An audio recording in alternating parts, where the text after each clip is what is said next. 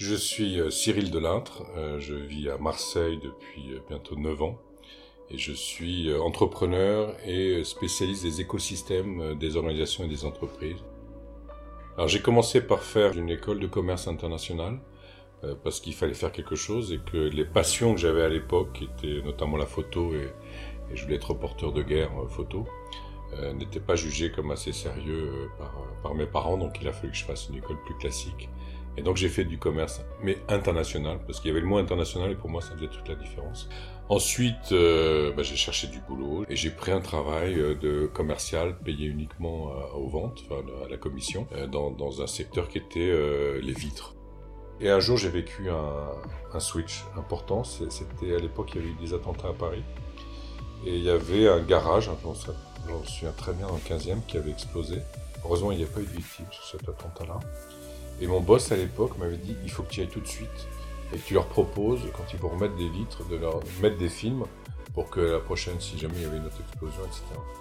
Là, je suis arrivé devant ce bâtiment que je vois encore dans mes yeux, hein, il y a quand même un paquet de temps. Et là, je me suis dit non, là, ça peut pas le faire. Là, je vais pas aller voir ces gens qui viennent de se prendre une bombe sur la tête euh, et, et, essayer de leur vendre quelque chose. J'ai trouvé que ce métier de vendeur comme ça, ça n'a aucune dignité. Aucune éthique, aucun. C'est pas possible, c'était pas possible. Et là, je me souviens, là, c'est terminé, j'arrête ça. ça. Ça me va pas, ça me convient pas, c'est pas moi. Euh, je suis pas prêt à faire n'importe quoi pour vendre et gagner de l'argent, ça m'intéresse pas du tout. Du coup, après, je suis rentré dans la publicité, dans une agence de publicité, où je suis resté pendant 5 ans. Donc c'était sympa. Euh, et en même temps, c'était dans une époque où, euh, quand on était pubeur en France, c'est les années 80, les années 80, on va dire simplement il y avait une sorte d'instinct de, supériorité parce qu'on était dans la pub et moi ça me convenait pas. C'était quelque chose qui, euh, moi je me sentais pas du tout bien là-dedans. Donc je suis parti au Canada avec femme et enfants, deux enfants à l'époque petits. Et je suis parti, euh, je pensais partir un peu pour la vie en fait. Et, euh, et au bout d'un an et quelques, d'un an et demi peut-être, je suis rentré du coup en France pour travailler dans ce groupe qui était Groupe Francom, qui était un des leaders de la communication corporate, avec une vision et encore une fois, euh, organisée et créative. Et moi, ça m'a toujours passionné, ça. Donc ça s'est super bien passé pendant 5-6 ans. moi, je crois que je suis pas fait pour travailler dans une entreprise avec un chef et un sous-chef, etc. Donc, euh, je me suis dit, je vais prendre mon indépendance et j'ai créé ma première agence en 1993. Puis entre-temps, euh, j'ai aussi, comme j'ai un côté serial ou multi-entrepreneur, j'ai aussi monté une librairie qui s'appelait Île des Livres, euh, qui, avait euh, zéro librairie. On vendait des livres sur simple appel téléphonique avec un coursier qui allait livrer, euh, c'était dans Paris. Et puis au bout de quelques mois ou quelques petites années, il y a Amazon qui est arrivé. Donc on a eu un peu de mal quand même à, se bagarrer là, donc on l'a fermé. J'ai créé aussi avec, avec une associée une, une, société qui s'appelle Partema qui faisait de l'animation en aéroport dans les zones très spéciales que sont les duty free. On est assez vite devenu leader français d'ailleurs de, cette activité-là, qui a été cédée il y a quelques mois. Donc ça, ça a été aussi une belle aventure. Et puis là, il y a, quelques mois, euh, je me suis dit, j'ai envie de passer un peu dans une phase euh, de concrétisation aussi de tout ce que l'on peut penser, dire, euh, préconiser. Et c'est là où j'ai aussi eu quelques implications politiques, mais toujours très décevantes, parce que beaucoup d'ego, beaucoup de, de manque de, de lignes directrices fortes. Et je me suis dit, la vraie politique, c'est de voir ce que l'on peut nous faire pour influer le, cours du monde quelque part, ou pour y participer, ou pour le co-créer. Et c'est là où je, me suis dit, le, tout début, c'est avec l'école, c'est là où tout commence. D'où l'idée de l'école Inspire, de ce campus l'école Inspire, que, je co-porte et, que je mène en ce moment, euh, qui, euh, qui, qui, pour moi, un projet majeur euh, sociétalement. Le projet du campus de l'école Inspire, d'abord il est international. Il va être basé ici à Marseille, mais il va rayonner sur, sur l'international. On a déjà des partenaires dans plusieurs pays. Il va être composé de trois espaces complémentaires et dans le même lieu. Ça, j'y tiens vraiment. Un premier espace qui va être un espace d'exploration et de recherche. C'est-à-dire qu'on va aller voir dans le monde entier tout ce qui se passe en termes d'éducation. On va aller regarder dans le temps aussi tout ce qui s'est passé, parce que bah, on parle de, des penseurs grecs, on parle des Lumières, on parle effectivement du début du XXe avec Montessori, Freinet, etc. Et cette matière-là, on va la mettre à disposition de chercheurs, d'entreprises, et puis on va la mettre à disposition de groupes de recherche qu'on va monter nous-mêmes, et on va travailler sur, euh, je sais pas, par exemple, la place de l'écran dans l'école de demain. L'idée de cette partie-là, c'est de faire des propositions, des suggestions, de mettre en place des idées, etc. Deuxième partie, une école.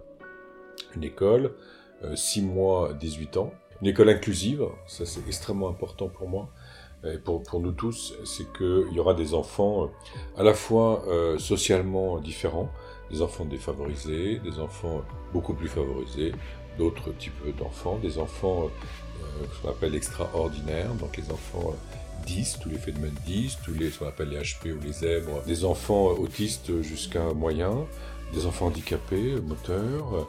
Ben oui, il faut, absolument qu'il y ait un, mix de la société française. Moi, je ne crois pas dans les écoles ghetto. C'est-à-dire qu'on ne met pas les enfants de tel profil, telle catégorie ensemble. Parce que la société, elle n'est pas comme ça. Donc on doit apprendre à associer dès le départ. Notre parti pris, c'est de dire qu'on a aussi besoin de comprendre le monde d'aujourd'hui. C'est pour ça que notamment les neurosciences euh, nous aident beaucoup par rapport à ça. La, connaissance que l'on a du cerveau est un phénomène qui est juste majeur dans l'apprentissage. Enfin, il, y a, beaucoup de choses qui se passent à, à ce niveau-là. La façon d'apprendre la physique, les maths, on le voit de temps en temps, il y a un film passionnant là-dessus qui s'appelle Le cerveau des enfants, euh, qui montre qu'il y a d'autres façons d'apprendre qui sont absolument géniales. Euh, donc tout ça, c'est à prendre en compte.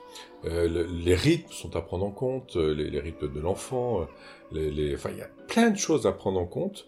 Et nous, c'est ce qu'on va faire. Donc, ça sera pas une école de, type Montessori, Freinet, etc. Ce sera une école qui utilisera plusieurs approches, qui va être l'école de, la façon dont on va faire l'école dans quelques années. Et puis, ben, on veut, euh, moi je, je pense qu'il faut trouver une harmonie dans ces écoles-là entre trois grands enjeux qui sont l'humanisme, l'écologie et la technologie.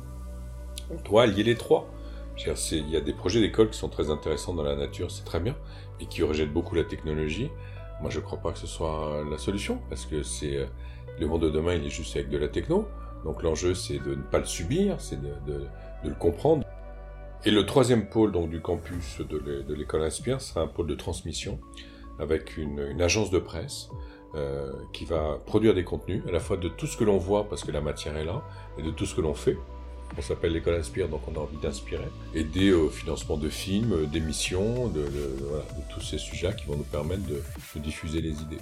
Et la transmission, ça passe aussi par la formation. Donc on va créer un institut de formation avec trois types de, publics, de, gens intéressés. Ce sont les, jeunes qui veulent devenir profs, ou les, moins jeunes d'ailleurs aussi, hein, qui veulent devenir profs, mais dans un esprit comme celui que l'on va mettre en avant. Ça, c'est un premier point. Le deuxième, c'est sur les profs actuels qui ont envie de changer d'approche. Et puis une troisième école qui est l'école des parents. On a, on a, tendance à souvent les mettre de côté, ou les parents se mettent eux-mêmes de côté. Hein. Là, on va intégrer les parents dans ce système-là. Donc voilà, donc ça, ça fait un écosystème entre de l'exploration de la création, de l'application euh, dans une école et de la transmission. Pourquoi est-ce qu'on travaille? Je pense qu'on travaille, euh, comme pour beaucoup de gens, il ne faut pas être euh, naïf là-dessus, parce qu'on a besoin en termes matériels. Donc ça joue quand même aussi beaucoup. Euh, il y, a, il y a classiquement trois grandes motivations pour le travail. C'est la rémunération, l'intérêt du travail et la considération des autres, donc le regard des autres. On travaille effectivement d'autant mieux que l'on a un travail qui nous intéresse, où on peut faire passer sa passion euh, avant tout. Et ça, je trouve ça super intéressant, cette évolution aussi, c'est de, prendre les, gens là où ils sont bien, là où ils sont bons. J'insiste toujours beaucoup sur le fait d'être à sa place. Je crois que je suis, entrepreneur dans l'âme. Euh, peut-être déjà en regardant euh, mes aïeux, parce qu'ils euh, sont quasiment tous dans cette, approche-là. Donc il y a toujours eu cette volonté-là de créer des choses. C'est ça aussi, c'est d'être, comme Ashoka dit, auteur et acteur de sa vie. La curiosité, c'est essentiel. Il faut aller voir partout, il faut aller voir ce qui se passe, il faut, comprendre, il faut entendre. Et on a cette chance-là aujourd'hui d'avoir cette diversité-là. Et ça, ça rend super créatif. Quoi peu humble aussi de temps en temps quand on voit tout, tout ça, mais ça donne des tas d'idées. Euh, donc après, il faut ranger. Euh, la force de l'entrepreneur, c'est aussi ça, c'est de, rendre possible tous ces possibles-là, et puis d'en faire une, une, une, organisation qui fonctionne bien et qui, soit rentable. Hein, ne faut pas l'oublier. Si j'avais un conseil à, donner euh, aux futurs entrepreneurs, ça, commencerait par oser faire les choses. Euh, ça serait aussi euh, ne pas être conscient de tout. il faut une dose d'inconscience il faut surtout pas la rejeter. Elle est la bienvenue. J'ai jamais eu peur. J'ai pas eu peur parce que je savais pas ce qui pouvait m'arriver. Je voyais que les aspects positifs et je sais pas, c'est comme si tu pars en mer et, tu te dis euh, ah oui mais je peux mourir quoi, je peux couler, bah oui, ouais, bien sûr, mais on y va quand même. sinon euh, c'est euh, bah, c'est Daniel Herrero qui disait ça, qui est un entraîneur de rugby, qui disait que la peur était castratrice et ça m'a marqué.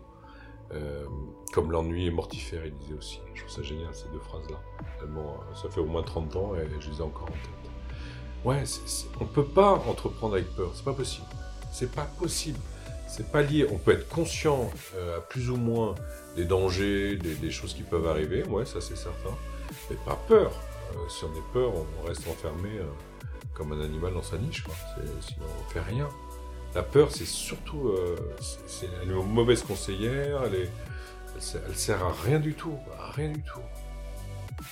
Il faut y aller il faut y aller. Alors c'est plus facile à dire qu'à faire. Ça dépend aussi des, moyens, hein, parce qu'il y en a qui peuvent se donner six mois, un an, et puis il y en a qui peuvent pas. Donc, euh, puis à un moment donné, c'est soi-même. Hein, N'attends rien de personne. Vas-y, vas-y, just go. Et puis euh, euh, ça, c'est extrêmement important, c'est d'être tenace, tout en sachant à un moment donné dire stop et, et changer d'option. Il faut pas se buter, il faut pas s'obstiner. il y a des moments, faut changer de voie, il faut faut reculer, c'est pas très grave. Et puis si tu te casses la gueule, tu te casses la gueule. Ça aussi, c'est un, changement culturel qui pour moi est essentiel pour les entrepreneurs. Il faut qu'on comprenne tout ça. C'est qu'on a le droit de créer, on a le droit d'entreprendre, de risquer, et on a le droit de se casser la gueule. C'est surtout pas un problème. On apprend beaucoup quand on se casse la gueule. Ce qu'il faut, c'est pas se casser la gueule tous les 15 jours. Mais il faut absolument passer par là. Quelque part, il y a des cultures comme la culture américaine ou israélienne c'est qu'un entrepreneur n'est pas un entrepreneur ou une entrepreneuse tant qu'elle ne s'est pas cassé la gueule. Nous, moi ça m'est arrivé, euh, on est marqué au fer rouge toute sa vie en France hein, quand on, a, quand on s'est planté. Alors on va vous dire non, c'est pas vrai, les fichiers au bout de 5 ans, etc. Moi je vous dis que c'est pas vrai, parce que je l'ai fait 15 euh, ans après pour louer une voiture à 150 balles par mois. On m'a dit, mais non, vous êtes cassé la gueule en l'an 2000, là. Je dis, bah ouais, alors c'est fini ça. Ah ouais, non, mais non, on ne suivra pas, alors que j'avais tous les moyens pour. Il y en a marre de, cette, euh, de, ce marquage des gens qui, se sont plantés. Euh, du coup, on n'est plus dans l'audace, on n'est plus. Euh, tu, me, demandais tout à l'heure les qualités d'un entrepreneur, bah, c'est ça, c'est d'y aller, quoi. C'est d'y aller, et puis bah, je tombe comme un gamin. On regarde un gamin, il tombe, il se relève et il repart. Il va pas se dire, ouais, maman, je suis tombé, je peux plus rien faire. Non, L'échec m'a jamais remis dans le, dans le chemin du salariat. Non, jamais, jamais, jamais.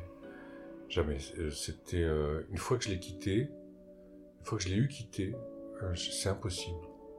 C'est une liberté qui, qui se paye très cher, hein, parfois, c'est clair, hein. mais c'est incommensurable.